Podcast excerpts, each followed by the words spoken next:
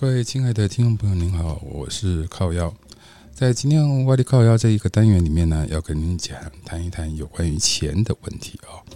其实很多人讲到钱呢，就觉得说，当然是越有钱越好。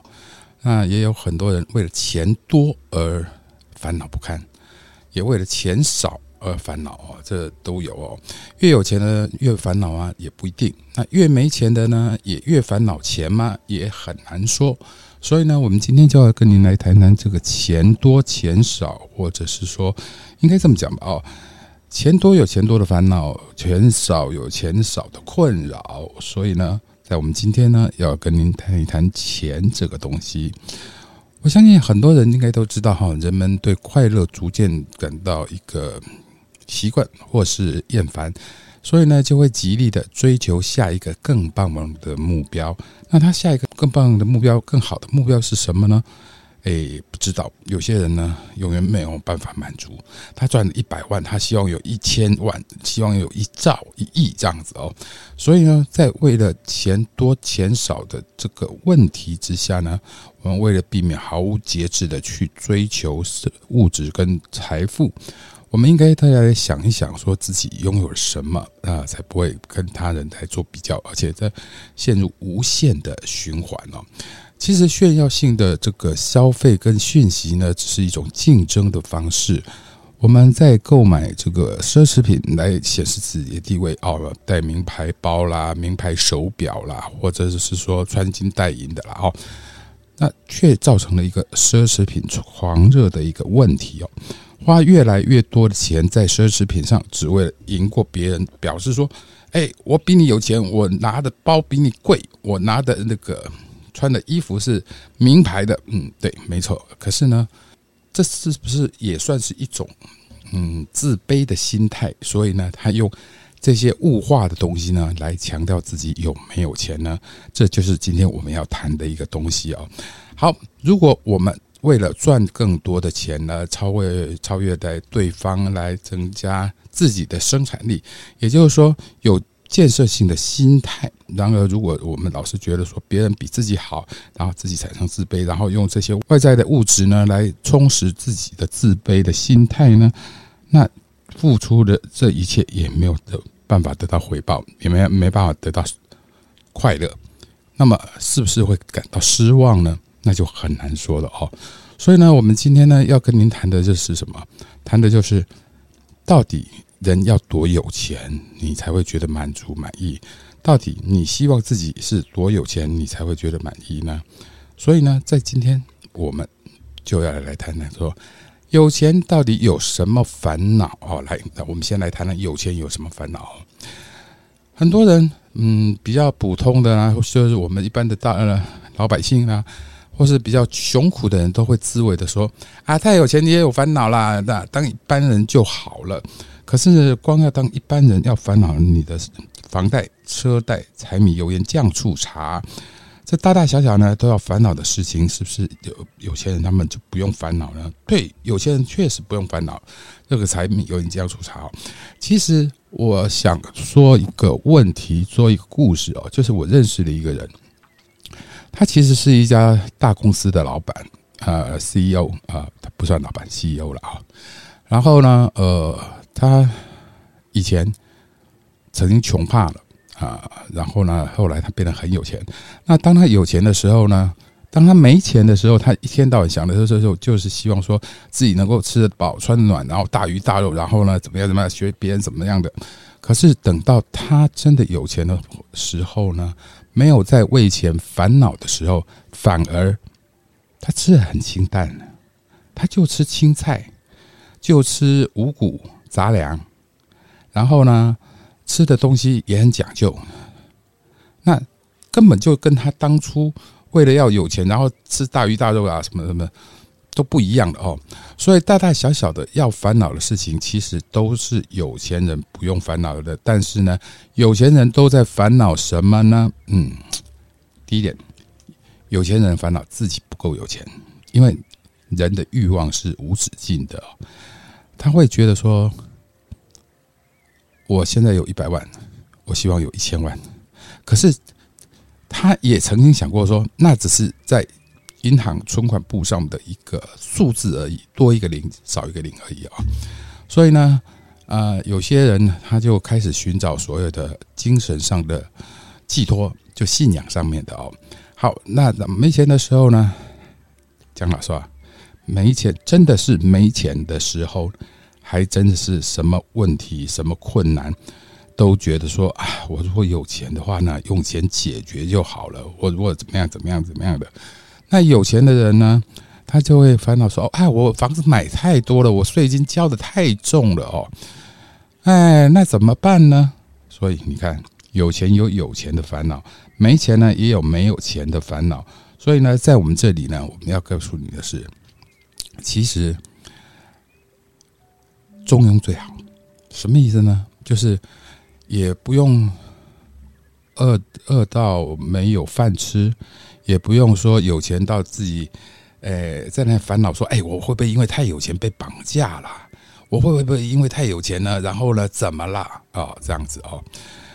其实有钱的时候呢，还真的是哈。我有我举两个例子来说好了哈。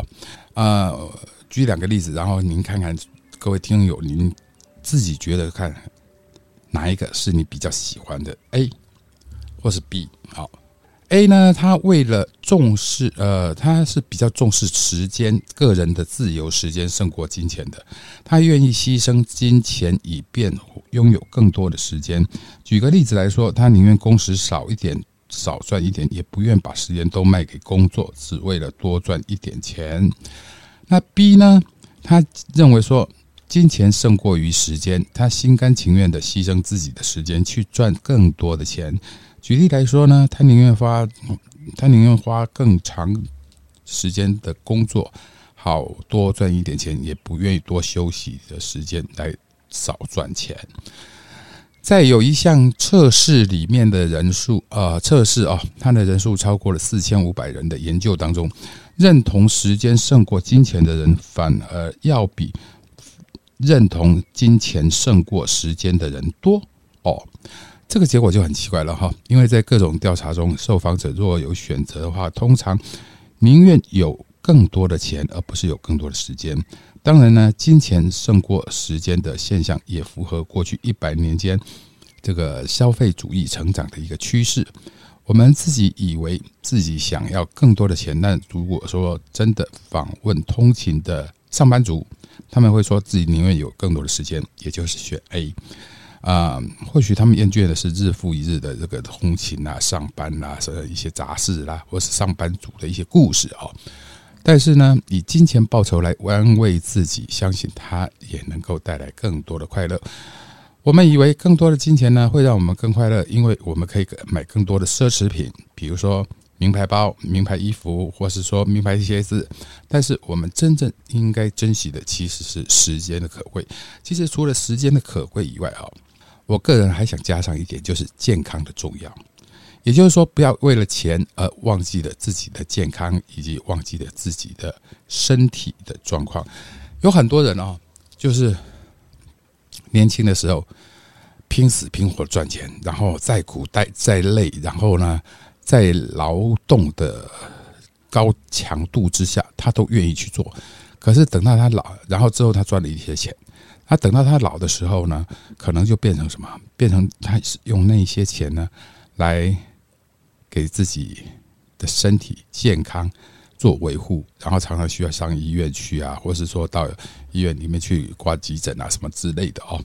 所以很多人以尽可能多赚钱为人生的目标，因为他们认为，他们也相信。金钱就是快乐的秘诀。一九七零年代的时候呢，大概有一点三万人的大学新生参参加了这个研究哦。那研究人员问他们说：“为什么要上大学呢？”最普通的答案就是为了以后可以找到更多更好的工作和赚更多的钱。不过那些自评为更重视物质的学生，二十年后平均来说对自己的生活更不满意，患有精神疾病的。比例也比较多，这就是我刚刚讲到，钱可以赚，但是自己的身体也要顾哦。啊，我记得我年轻的时候吧，我年轻的时候呢，其实也是很拼的。然后呢，也是为了赚钱呢，常常三天三夜不睡觉，然后之后呢，工作了三天三夜，然后之后呢，睡回去睡睡一大觉，然后等到年纪大的时候，就发现说，哎，身体真的不行了，就像机器老了，呃，你要维修，然后身体人老了之后呢，你的身体也必须要开始进场维修了哦。所以呢，很多人都认为说，哎，快乐真好啊，有钱人就一定快乐吗？不一定。其实有钱人在生死的前面哦，不管你是有钱或是没钱，其实都是一样的。当然，有人会说：“嗯，不会啊，我如果有钱的话呢，我比如说我要换肾啊，那我有钱的话，我可能就很容易能够找到一个肾来给我换，走就是那种地下的那一种。”那也有人认为说：“呃，我希望的是能够有一个自在。”呃，呃，有自己的时间的一个生活，让生活品质更提高，所以这就也牵涉到有钱跟没钱的观念到底是怎么样了。好，我们再过来稍微注意一下哦，就是说，我们当你讲到有钱或是没钱的时候呢，很多人都觉得说，啊，那当然是有钱比较好啊，有钱的就能够做我什么什么想想做的事情呢，然后有钱的话，我就能够。呃，怎么样怎么样啦？然后没钱的时候呢，我什么都做不成。没错，这人家有说一句话哈，叫做“有钱不是万事都可以，但是没钱是万事都难的”。哈，那我们回头来讲，财富为什么会无法带来这个快乐呢？为什么我们不懂得欣赏已经拥有的东西，反而一直的一直想要得到更多、更多、更多呢？要回答这个问题的时候，必须把焦点从快乐转到我们大脑，看你的大脑是如何来决做决定的哦。呃，先来想一想，让我们日常生活中做出判断的基本原则，其中这个原则就是相对论。其实讲到这个相对论，很多人都讲说，哎，这是爱因斯坦呐啊，这是物理啊，这是化学的一个说法。OK，但是呢，它其实也是一种。也是一种我们生活上会碰到的一些事情哈，就是说相对论，其实这跟中国人所说的因果也有关系的啊。相对论不只谈的是爱因斯坦描述说宇宙空间的这个基本物理定律，它其实也是地球生活最重要的一个组织原则。所有的生物都根据相对比较的原则来运行运作。即使我们的脑子里最基本单元也是相对论的机器，你同意这一点吗？我非常的同意啊！就是你年轻的时候，如果你很拼命的赚钱，然后你有很多钱了，可是当你年纪大的时候，你可能身体就不是那么好了。那这是不是因为年轻的时候太过劳累导导致的啊？留下一些病根、病因？好，那有些人呢，就是他觉得说，哎，有没有钱不重要，那我活得开心就好了。可是呢，在你活得开心的同时呢，你可能啊就有这个房贷、车贷的问题，然后还有一些柴米油盐酱醋茶的问题了。所以各位自己想一想，这其实相对论真的不是只是一个物理呃物理的学说，而是一个真正呃在我们生活当中可以碰到的一个相对论机器。好，大脑是一套复杂的这个处理系统。它有点类似一个一个，我们就有点类似我们电脑主机一样哦。它会把资讯分成不同的电脉冲活动，在经由脑细胞的脑部的传播，而由此呢来诠释所接受到的刺激，并产生我们所体验到的思想和行动。透过这套复杂的这个大脑网络呢，我们的身体呢就可以跟世界来互动。然后，细胞神经元里面透过不同的一个放电的速度来进行资讯的编码。如果我们透过扩音机啊，听到一个单一元神经元传送的一个电力的时候，听起来会觉得有点像测量放射线的盖世计数器。一开始是断断续续的爆裂声，然后接收到值得注意的讯息的时候，就会发生像机关枪一样哒哒哒哒哒哒。的一个响声哦，所以呢，呃，我们的大脑其实它真的就像一个大型的网络，大型的一个主机，嗯，好，资讯就是透过这样的一个方式被处理的，然后根据活动内容的分配储存在大脑里面。不过，神经细胞的阀值呢，其实它会随着时间跟活动不断的重复而改变。如果相同的讯息呢，在不断传进来的时候，最终放电的阀值会改变，也就是说，大脑会学习。那大脑开始学习这样的一个啊。放电，或是说不断的一个重复的东西的时候呢，神经元的网络因此就会需要更大的刺激才会产生反感。当我们重复体验后，会逐渐的感到习惯跟烦厌所以呢，我们天生就有喜新厌旧的倾向，喜欢能够引起我们兴趣的新奇事物，不管男女都一样。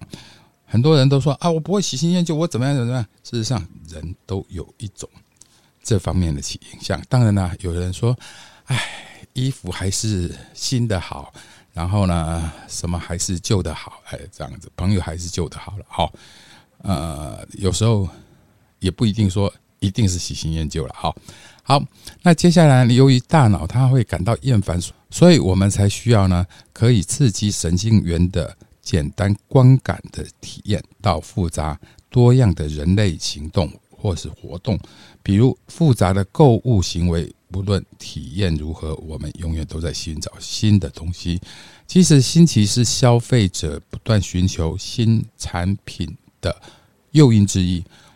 我们想要最新最酷的东西，因为我们对手上的东西已经感到厌倦了。我们想要有点不一样的。所以呢，一些广告商他们就会想破了脑子，然后呢，全新或是进阶的改变啊，这绝不是偶然，因为呢，只有这样子，消费者才会买单。那我们脑子里的注意力的系统也会被新的东西或是新的奖励所吸引，让我们产生想要跟渴望的一个心态。不过，就像大部分的体验是一样的，我们的快乐呢也会疲乏。一旦得到了想要得到的东西呢，我们就会开始寻找下一个更棒、更好的东西，陷入这种所谓的享乐适应的循环。而且，它一直在不停的做这个我说的物质循环的啊。那么，享乐适应它指的是什么呢？是当环境改变带来快乐的时候，人们通常很快的会习惯去改变。恢复到一般的快乐程度，即使是最刺激的经验，我们也会有厌倦的一天。比如说，你多坐几次的摩天轮呢？你你会觉得说啊，没什么；多坐几次的过山车，你就不会觉得那么刺激了哦。所以，许多的物种的欲望呢，都是因为重复的行为而降低，雄性特别的明显。所以呢。在讲这句话的时候呢，我们要知道，所以讲到这里，我就要讲哈，所以很多的东西呢，为什么有些人会觉得说容易喜新厌旧，然后呢，对新奇的物物物品或是对新奇的东西呢，特别感兴趣啊？这就是因为人的大脑它开始转变，而最后，当你新奇东西出来了之后呢，其实你就会发现一点，发现什么呢？那就是欲望。有有了这个欲望产生的时候呢？那相对的，你对钱的需求就会不断、不断、不断的增加。那当然呢，有些人的欲望如果停止了，也许你会说啊，那这样子就没有什么追求了。有，他再过来追求，等到他的欲望停止之后呢，他其实追求的就是在信仰上面的问题。所以呢，你会看到很多有钱人呢。他们有钱之前，他可能是一个无神论的人，然后呢，在有钱之后呢，他很可能变成是一个很虔诚的呃教徒，不管是基督教或者佛教，或者是道教，或是天主教，所有的宗教都一样哦。所以我们今天跟您谈到有关于说钱多与钱少的问题，有有关于说钱到底要多少才能够满足你的欲望？没有。它很难满足你的欲望。你当你多了一个零之后，你又想再多一个零。当你有了一栋房子之后，你又想要有第二栋房子。所以呢，人的欲望是很难说的哦。那当你没钱的时候呢？当然你就希望说，透过你的努力或是其他的方式，然后去得到有得到金钱，得到你的欲望。所以不管是有钱还是没钱，其实都一样。都有烦恼，也有困扰，在今天就跟您谈到这里，欢喜靠腰，谢谢您今天的收听，我们下次见，拜拜。